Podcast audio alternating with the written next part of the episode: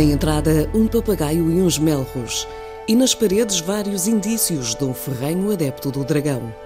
Balcões cheios de trabalho, montras com exemplares carregados de história. Este é o cenário que encontramos numa ida ao estreito de Câmara de Lobos. No passado, muitos fizeram desta profissão o ganha-pão da família.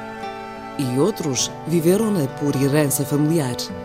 É o caso de José Amândio Pinto Gomes, que cresceu no meio de ferramentas, latão, folha, zinco, cobre. Materiais necessários na oficina de um picheleiro. Isso é uma folha que eu tenho aqui que eu comprei a um, um senhor da, que tá, trabalhou lá da, daquela fábrica de conserva de latão. E então tenho ali à volta de 500, de 500 chapas dentro daquelas caixas. E estão, estão boas ainda para, para servir, que é a folha falante que se chama que te levam uma porcentagem de, de estanho e tudo para, para poder uh, ser para o consumo, para, para a nossa alimentação. E trabalha-se com o aço inox, trabalha-se com, com o zinco também, mas não para a alimentação. O aço inox é que é para a alimentação.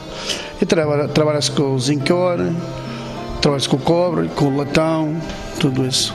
Entre as chamadas de clientes e a atenção que nos dá, fica a ideia de que nesta oficina é possível fazer de quase tudo. Porque isto é uma, uma, uma arte que tem mil e uma coisa para fazer, está a compreender? Tudo isso. Tudo que desde que seja chapa, desde que me traga o desenho e faço. De tudo um pouco. De tudo, não muito porque eu também sou só, mas de tudo um pouco. Mas recebo, pronto, tenho muitas. O que recebo mais praticamente é formas para bolos de mel e, e formas para fazer pão também, coxos, eh, vasilhas para vinho, que são as medidas do vinho. Houvesse mais tempo e mãos para executar trabalhos, até porque em alturas de crise como a que se vive, o consumismo desenfreado tende a diminuir e as reparações aumentam. Não, cada vez estão arranjando mais, arranjando, estão a consertar e não, e não deitar fora. No novo já não é assim grande coisa. Mas sempre mandam, mandam, mandam fazer algumas coisas conforme coxos, eh, vasilhas para vinho, que são as medidas do vinho, fogo para ter enxofre, vasilhas para bolos de mel, formas para pão, tudo isso. Faz-se muito isso. E quando o picheleiro diz que na sua oficina faz um pouco de tudo, não está a exagerar.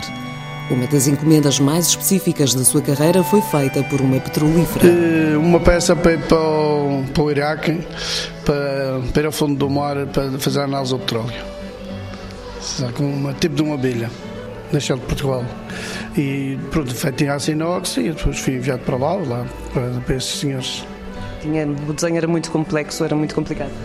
Não, mas eh, mais ou menos, mas não é assim muito complicado, porque não há nada complicado, as que a gente sabe fazer é fácil.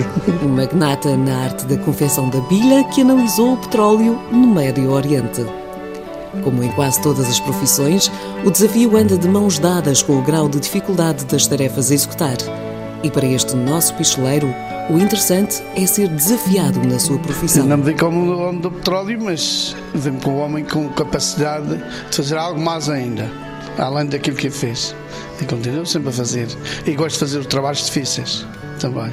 Tenho que sempre prazer em fazer um trabalho difícil e apresentar. Entre panelas, formas, bilhas e peças decorativas, numa ida ao estreito de Câmara de Lobos, aproveite para espreitar as montras carregadas de história do picheleiro, que herdou do tetravô a profissão que abraçou para a vida.